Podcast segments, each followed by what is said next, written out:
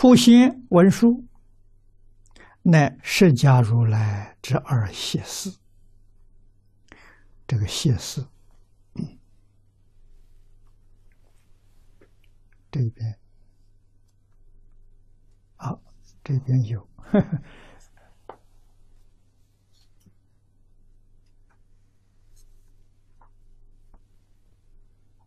啊，就是列于佛。两谢旁边的菩萨，这个这个好很好懂啊！站在佛旁边的两位菩萨啊，有谢持的意思。我们常讲啊，是佛的两个助手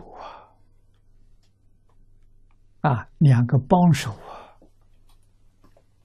帮助佛教化众生。啊，一个表智慧，一个表慈悲。啊，文殊代表智慧，普贤代表真干呐。啊，表行门，文殊表解门。啊，每一个菩萨，每一尊佛了。都有两位菩萨，表法就这个意思，一个代表智慧，一个代表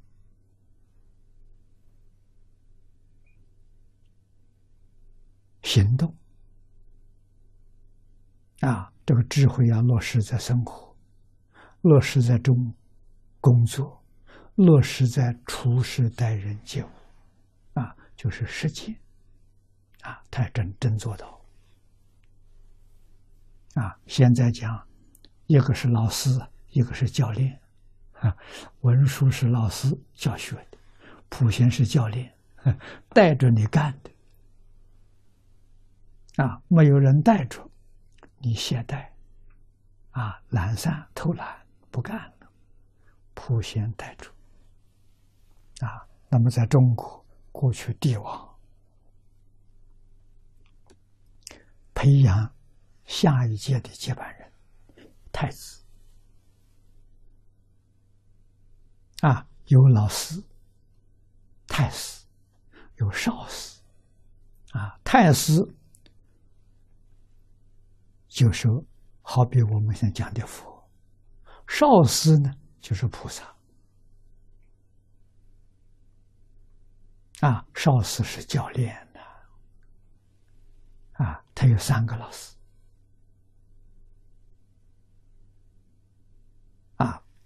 太师、太傅、太保，啊，三师啊，地位很高啊，皇上的顾问，啊，太子的老师，太师教治国平天下这些本事，太傅啊教伦理道德。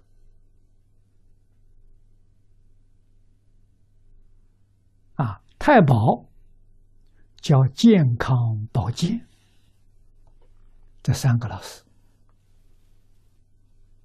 啊，起居生活他照顾。啊，他给你讲解。智行呢是少司、少妇、少保。啊，这三个人是执行的。啊，就是太子学了之后。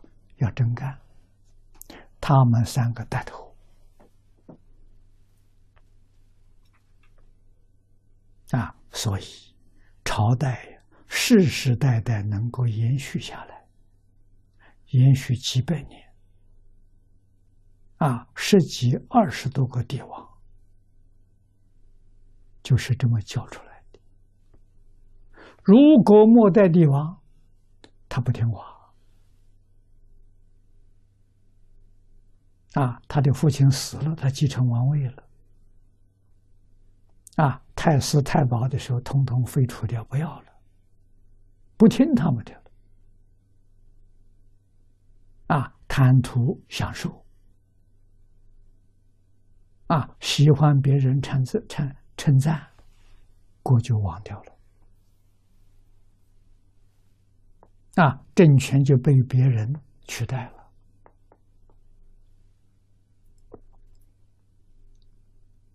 啊，古代这个培养接班人那个方法好极了。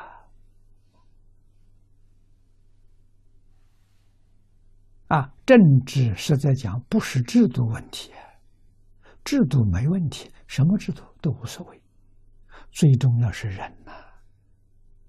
啊，你看培养他，有健康的身体，有伦理道德，有广博的学问，他就能治国。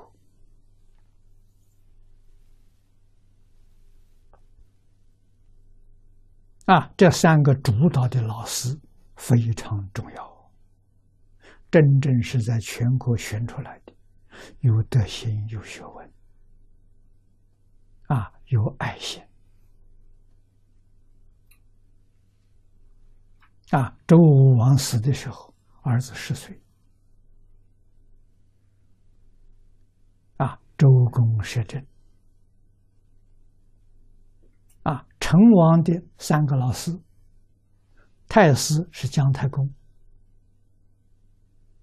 太傅就是周公，啊，太保是他的小叔，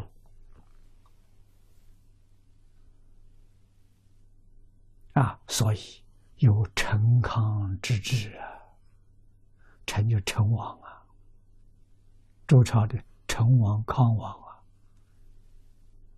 啊，啊那是太平盛世啊！啊，成王十岁，你看，得这三个好老师，啊，大臣里面有子弟，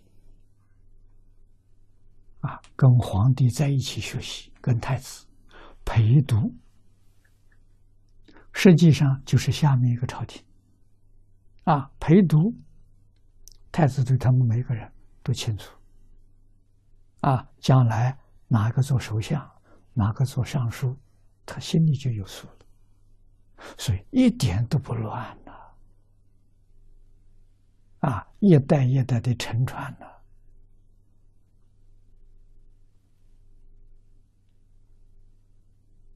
啊，而且。政策一代一代也承传下来了，它不会乱的。